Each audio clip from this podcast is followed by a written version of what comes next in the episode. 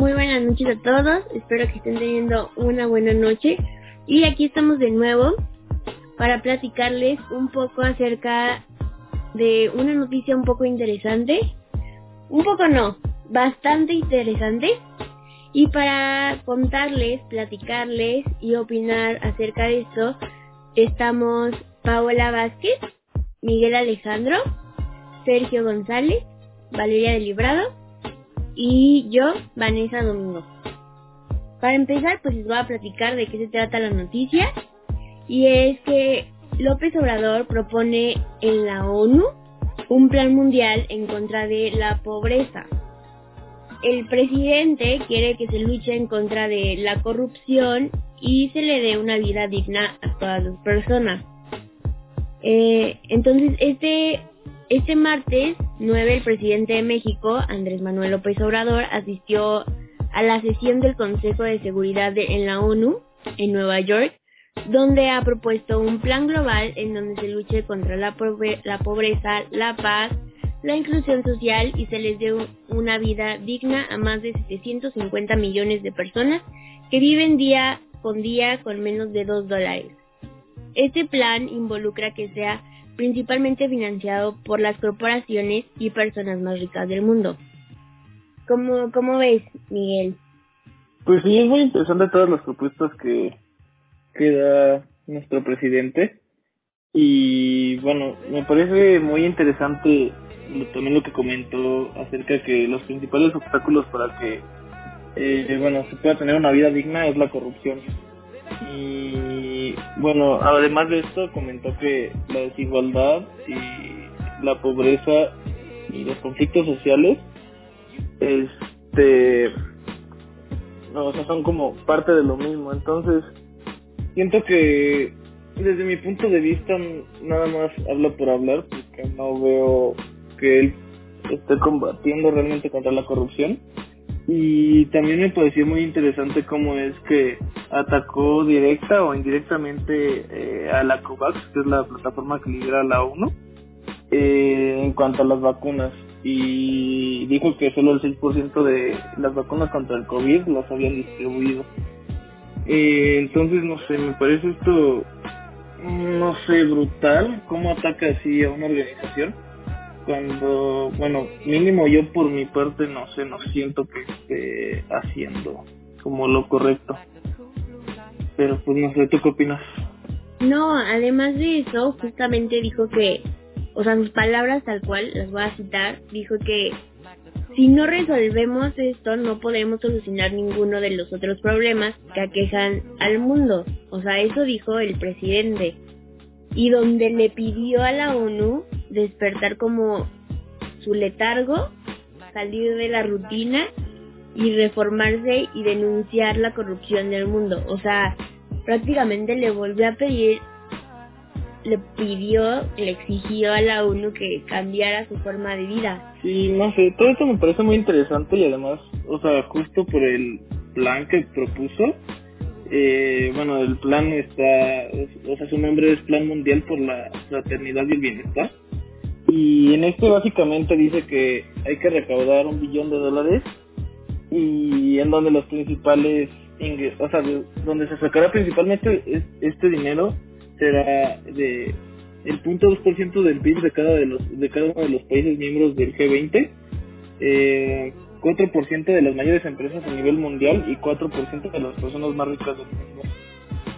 No sé, siento que o sea, esta forma como de en su manera tratar de impulsar a las a las personas, a las corporaciones de donar este dinero, creo que no fue la manera correcta de hacerlo, creo que uh, de cierta forma está intentando hacer que sea como una obligación. No sé, está me parece muy muy mal la manera en la que planteó todo todo todo este programa con el que quiere recaudar tantísimo dinero. No creo que tantas personas estén dispuestas a a mandar nada más porque eh, AMLO lo está, lo está pidiendo, entre comillas. Fíjate que, bueno, no sé, pero, o sea, siento que el plan del presidente, o sea, lo dijo como, ah, como habla, pero, pero sí lo dijo muy claro y, pues, entre comillas, con fundamentos eh, de que la, o sea, justamente de que la ONU debería pues de tomar en cuenta a no solo a los países o sea, tercermundistas, más bien, no a los países grandes, sino a los países bajos, a los que no tienen recursos. Y resolver también esos problemas, porque yo también siento que también se hacen como... Mm, no quisiera decir esta palabra, pero a veces se hacen como mensos en resolver pues, todos los conflictos que tienen pues, los gobiernos y yo creo que deben de empezar a tomar en cuenta las, a las personas justamente de menores recursos que aunque obviamente seguramente lo hacen, pues no lo hacen como, o sea, como con la contundencia que de, realmente deberían de hacerlo. Eh, no sé si si sea import, o sea, si sea algo importante, o sea, decirlo, pero creo que siento que está haciendo un buen papel, entre comillas, porque pues al, al menos está hablando de, de la pobreza que hay y de, pues, de la corrupción, entre comillas, y, y está dando pues algunas estrategias para que estas poblaciones sean sustentables y justamente no vuelvan a caer en la pobreza. La verdad es que es un tema un poco interesante, muy interesante, que, que creo que los países deberían tener un poco más de iniciativa para poner, para ponerlo en marcha y ver cómo hacerlo funcionar, si es que de verdad les interesa, porque pues no es como que se haga algo de la noche a la mañana, ¿verdad? Y como él dijo, en, igual ahí dijo que, bueno, le pidió y le señaló al organismo para actuar, voy a decirlo tal cual lo dijo, con más decisión, profundidad, con más protagonismo, con más liderazgo, ya que nunca en la historia de esta organización se ha hecho algo sustancial para el beneficio de los pobres. Él, él dijo así, aunque agregó que todavía hay tiempo para hacerlo, que hoy era el momento de actuar para las causas. Sí, sí, estoy totalmente de acuerdo contigo en que, o sea, sí está, está bien en, impulsar a programas así, pero, o sea, no sé, eh, siento que lo pudo haber planteado de una mejor manera. Pero, eh, bueno, para este, todos estos artículos de opinión y pasaremos con Valeria del Librado y nos platicará un poco más acerca de todo esto. Pues yo la verdad no coincido tanto con lo que menciona Vane de que al menos lo está hablando, porque creo que México ahorita, eh, no sé, la voz en general de este pueblo es un pueblo ya cansado y humillado muy constantemente. ¿Por qué? Porque el presidente lo ha ridiculizado frente a, la, a organizaciones grandes como lo es la ONU, como lo es la OMS, y lo ha hecho en múltiples ocasiones. Y creo que México, en vez de tener un avance, está teniendo un retroceso. Y, y creo que, eh, bueno, no creo, el gobierno actual se ha basado más en obtener el protagonismo que en realmente hacer algo. Entonces, en uno de estos tantos artículos de los que tocaremos es que el, AMLO es un presidente pobre para un pueblo pobre. Y al decir que es un presidente pobre, no estoy diciendo que económicamente sea pobre, porque pues hemos visto todas las, eh, pues por así decirlo en una palabra común, eh, tranzas que ha hecho incluso su familia y que él ha defendido justificando que son donaciones del pueblo, lo cual no creo que el pueblo quiera donar millones de pesos a una persona que realmente no aporta nada a la sociedad como lo es sus, como lo son sus hermanos del presidente.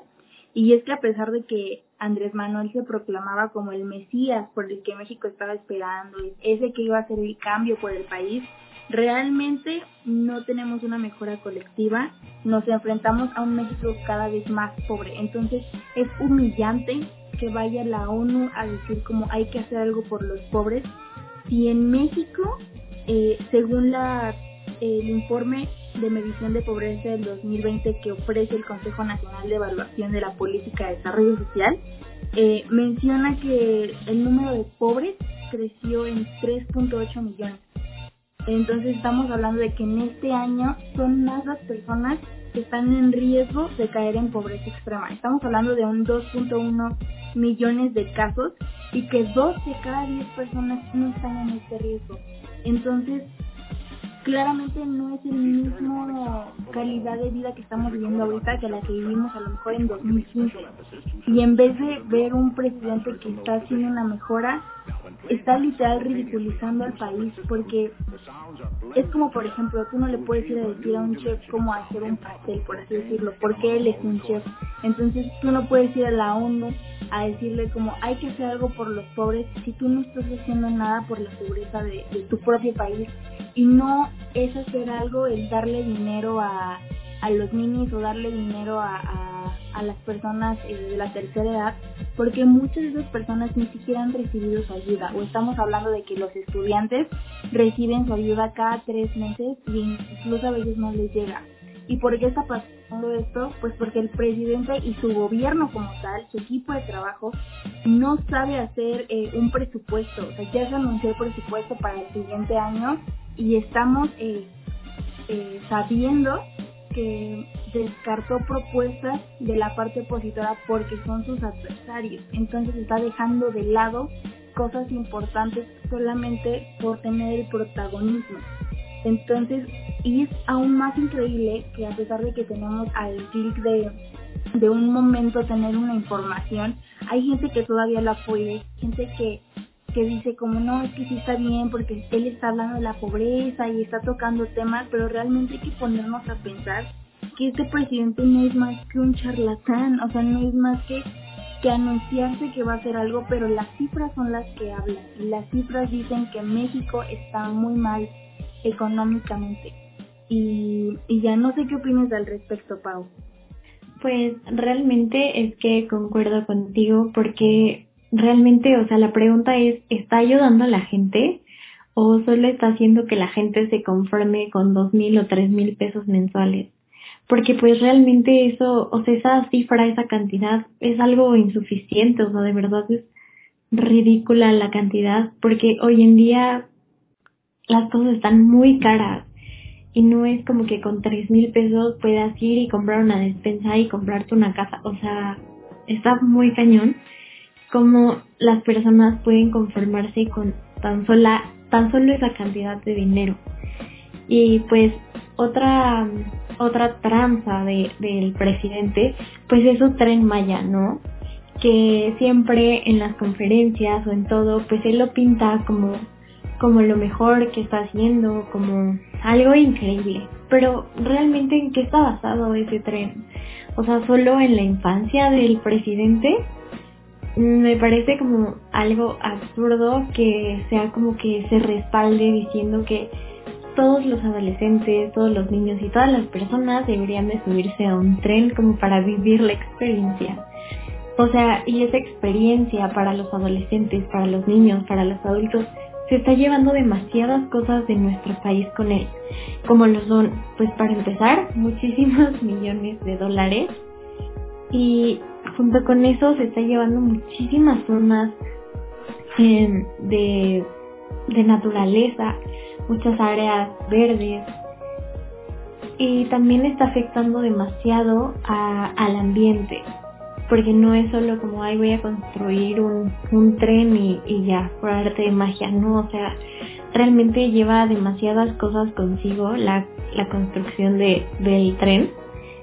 Y en una mañanera él, él decía no que los los conservadores eh, se enojaban porque él estaba haciendo su tren y ellos no habían podido hacer su tranza, o sea, casi casi nos está diciendo que la tranza que él está haciendo con el tren, pues es eso, ¿no?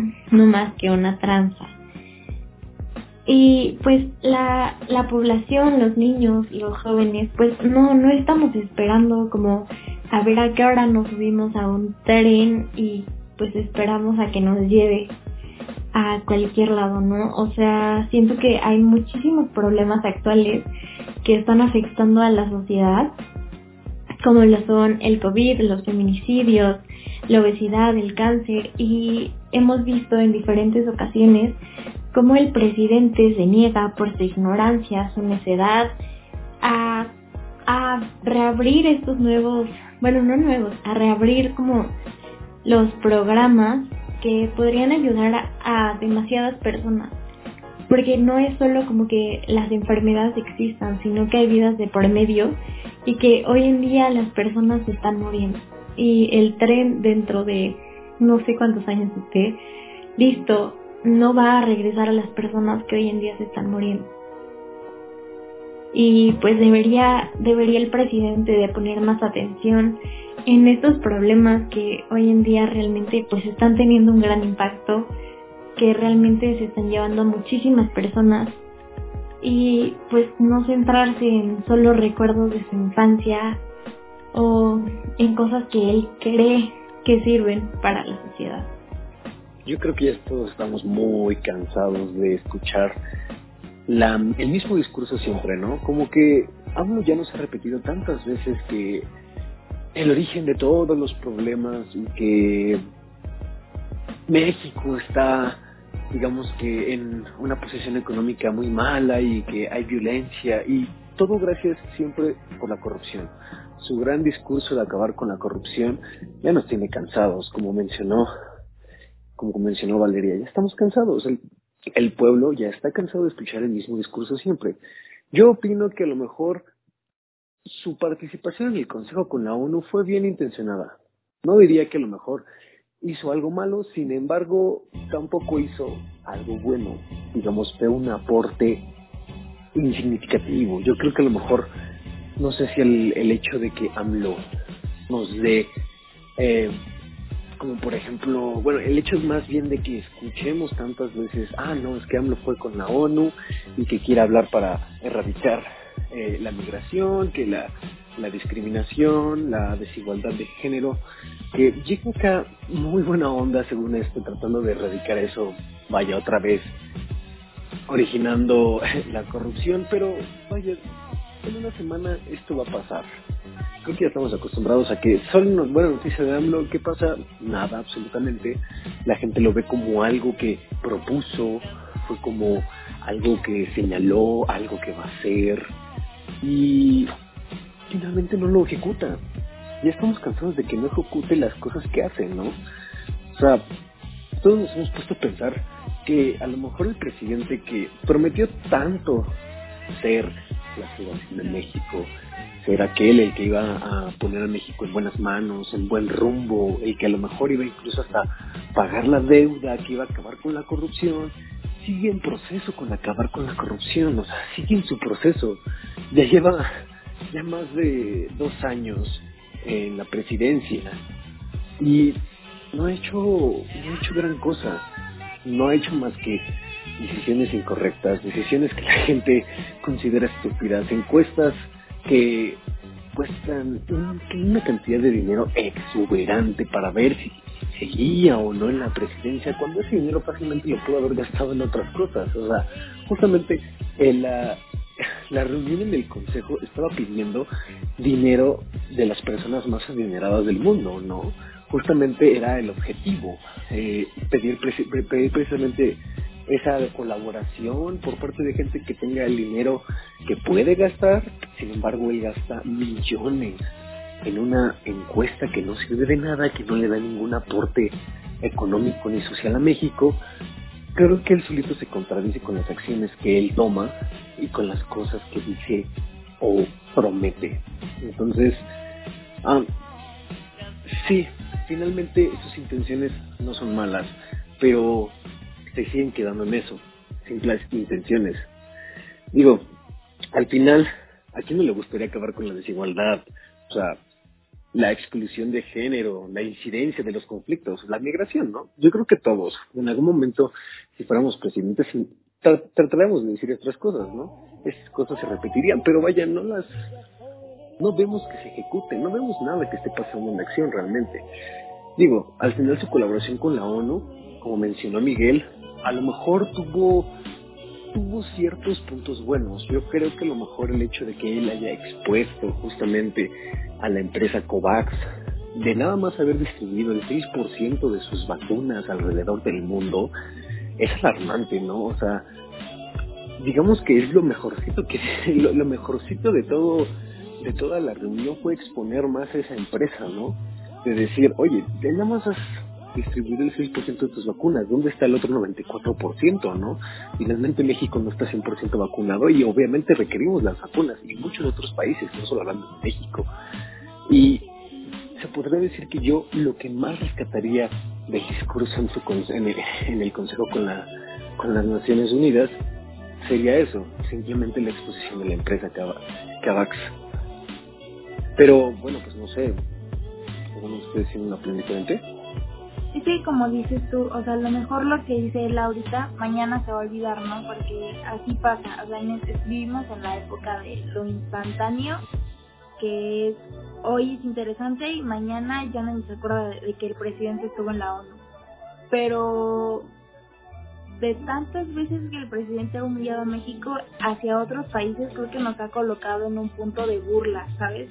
Frente a otros países que son realmente importantes y que nos podrían apoyar económicamente, eh, como lo son como los países de grandes potencias. Y ah, hablando un poco de lo que hablaba Pau, eh, pues como que a este presidente se le olvida que tiene seis años y que en esos seis años, en vez de hacer algo positivo por el país, lo está llevando como para atrás. O sea, como que está, o sea, claro, creo que quizás hasta seis años no son suficientes por todos los planes que tienen previstos, pero no está contemplando el daño ambiental que va a hacer con su tren, tampoco está contemplando el daño social que está haciendo, porque es eh, el presidente que más ha dividido al país, o sea, porque para él es o blanco o negro, o eres de su lado o eres de la parte adversaria, entonces probablemente eres un corrupto.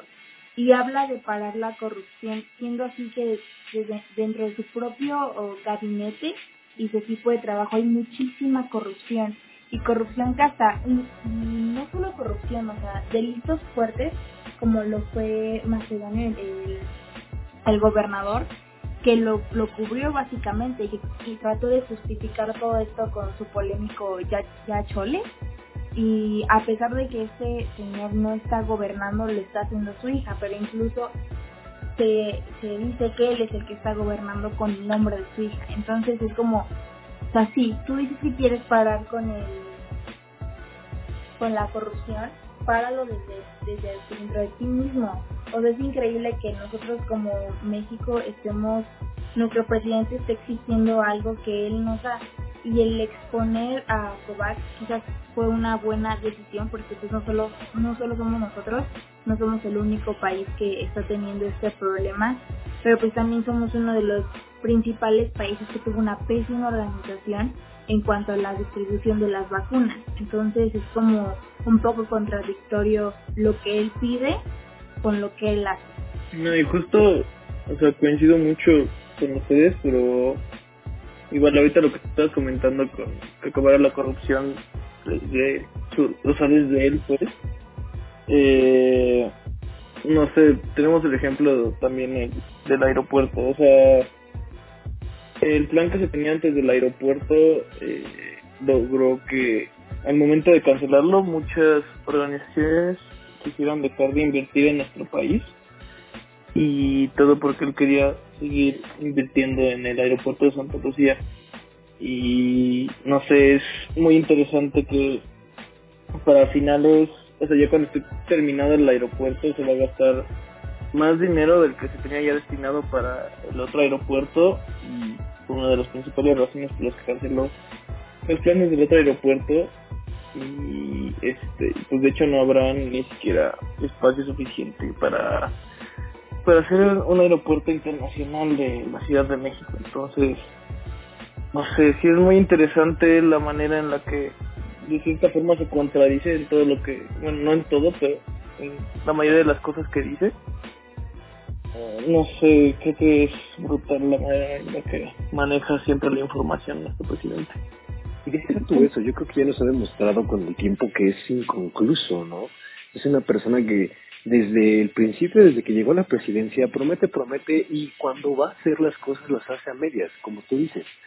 ¿Qué pasó con el aeropuerto? Dejó un aeropuerto a la mitad, a punto de haber terminado, que como tú dices, hizo que muchas, muchas empresas dejaran de invertir en México y claro, a lo mejor su justificación fue lo mismo de siempre. Ese aeropuerto está hecho con pura corrupción. Pero tampoco se puede pensar que ese aeropuerto, si se hubiera terminado y todo hubiera ocurrido conforme al plan, esas empresas no hubieran dejado de invertir en México. Y no solo eso, ese aeropuerto iba a ser tan grande que le iba a dar mucho trabajo, pero mucho trabajo a muchos mexicanos. Tal vez a lo mejor no en los altos mayores, porque ya estaba destinado a esos altos mayores. Ah, como esos puestos mayores, una disculpa, eh, esos puestos mayores ya estaban destinados para obviamente em, los inversores, ¿no? Pero vaya, le pudimos dar trabajo, pero a miles de mexicanos. Es un aeropuerto enorme, finalmente. Y, pues, ¿qué pasó? No pasó nada. ¿Qué pasó con el avión que iba a prometer vender, el, el avión presidencial? Hasta en una rifa, ¿no? ¿Qué ha pasado con ese avión? Nadie sabe absolutamente nada de él. Porque digamos que todo lo que hace AMLO cuando, cuando no lo termina, deja que pase el tiempo y al final la gente lo termina olvidando y ya se enfoca más en lo que hace ahora, pero no en lo que ni siquiera ha terminado. Pues casi siempre vemos como el presidente se respalda en, pues comparándose con los demás, ¿no? Con los gobiernos pasados. Y, o sea, cualquier cosa que le pregunten, cualquier cosa que digan, es como que él siempre ve como algo del pasado de algún, eh, de algún presidente, de algún secretario que hizo como algo mal, que no estaba dentro como de su círculo. Entonces es es algo como súper absurdo porque no, no puede responder, o sea, no puede dar respuesta a las cosas. Sus respuestas siempre son no, pero es que el presidente tal o es que el gobierno tal. O sea, porque no puede salir y hacer las cosas como sin dejar de ver a los de atrás y enfocarse en lo que realmente es importante, que pues es lo que estamos viviendo el día de hoy. Y otra cosa es que, pues justo lo que comentaban, es que no puede ir a hablar sobre hacer algo por la pobreza en el mundo cuando en su país que tiene como el control, por así decirlo, y que puede hacer algo de verdad en el país, no lo está haciendo.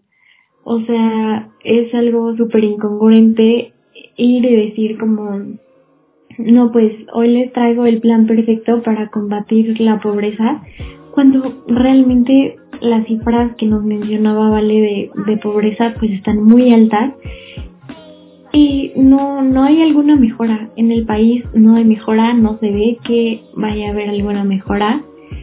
Realmente siento que con el dinero que él está dando está haciendo a la gente muy conformista y, y tres mil pesos, dos mil pesos mensuales no, no sacan a la gente de la pobreza.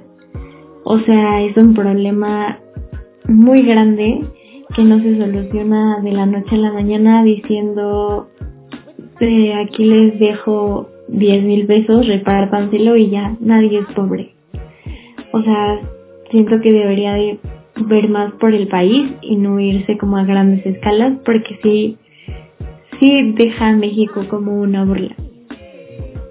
Y como conclusión podemos decir que tenemos a un país muy resentido, eh, quizás eh, se ha visto muy dividido y las opiniones están un tanto divididas porque no vamos lejos al el presidente de su vuelo regreso a México que él viaja en, en vuelos comerciales. había personas que lo alababan y había personas que le gritaban que se bajara. Entonces tenemos a un pues un país muy dividido, unas opiniones un tanto divididas, pero también tenemos a un México muy afectado económicamente, socialmente. Entonces, eh, claro, es importante que el presidente esté teniendo este tipo de reuniones porque hace que México esté presente, pero también está dejando al, al, al país en ridículo en muchas ocasiones y no queda más que como nosotros, como mexicanos, el cuestionarnos qué es lo que está pasando y qué es lo que está haciendo con, con nuestro con nuestro país, porque va a ser un daño que no solamente afecta ahorita, sino que va a afectar a muchísimas generaciones. Han sido gastos que él ha hecho que no se van a ver reflejados tanto ahorita, pero en unos años sí. O sea, no vamos lejos. Por ejemplo, eh, un ejemplo que podemos ver muy común es el kilo de tortillas en Tamaulipas está en 28 pesos considerando que el salario mínimo es un tanto bajo, entonces muchas de las familias mexicanas se van a ver sumamente afectadas y una de sus familias puede ser alguno de nosotros o alguno de los que se escuchan este podcast. Entonces, como conclusión, eh, México está claramente sentido, México está humillado, pero también como nosotros como mexicanos tenemos eh, la obligación de cuestionarnos qué es lo que está pasando y aprender a elegir eh, las personas que van a regir nuestro país, porque al final es un daño y un beneficio que puede afectar a próximas generaciones. Así que les damos muchas gracias por haber estado con nosotros un capítulo más y esperamos volverlos a encontrar en el próximo. Esto fue El Elefante en el Cuarto.